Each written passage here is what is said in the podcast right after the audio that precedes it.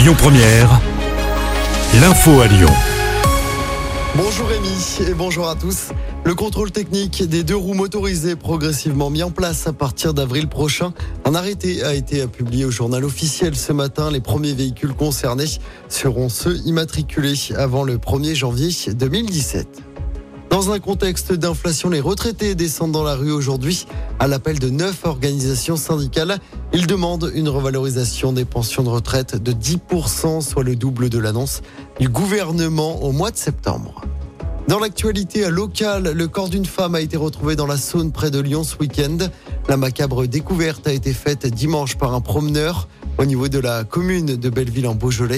Les secours n'ont pu que constater le décès de cette dame âgée dont la disparition avait été signalée. Une enquête a été ouverte. Plusieurs alertes à la bombe déclenchées hier à Lyon. L'université catholique a été évacuée dans l'après-midi.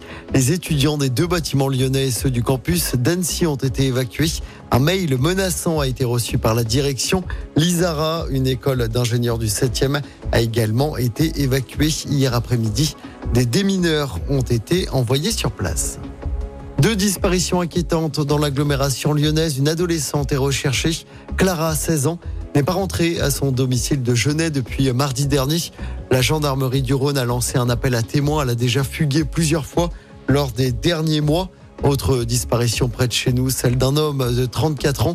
Joris n'a plus donné de nouvelles depuis le 3 octobre dernier à Vénissieux. La police lance un appel à témoins pour les deux disparitions. On vous a mis les photos et les signalements complets sur notre application. Et puis neuf franco-israéliens portés disparus, bilan revu à la hausse par Emmanuel Macron, le chef de l'État, est en déplacement en Israël depuis ce matin. Objectif, transmettre un message de solidarité à Israël, mais aussi plaider pour une trêve humanitaire. Il a aussi l'intention d'appeler à un véritable processus de paix et à la création d'un État palestinien. Conséquence de ce conflit, les prix des carburants repartent à la hausse en France. Le prix du litre de gasoil a augmenté de plus de 3 centimes d'euros la semaine dernière pour atteindre 1,88€ de moyenne, 1,83€ pour le litre de samplon 95 E10. Un mot de sport pour terminer en foot de la Ligue des Champions à suivre ce soir troisième journée. Lens peut s'ouvrir la voie des huitièmes de finale. Les nordistes reçoivent le PSV Eindhoven à 21h.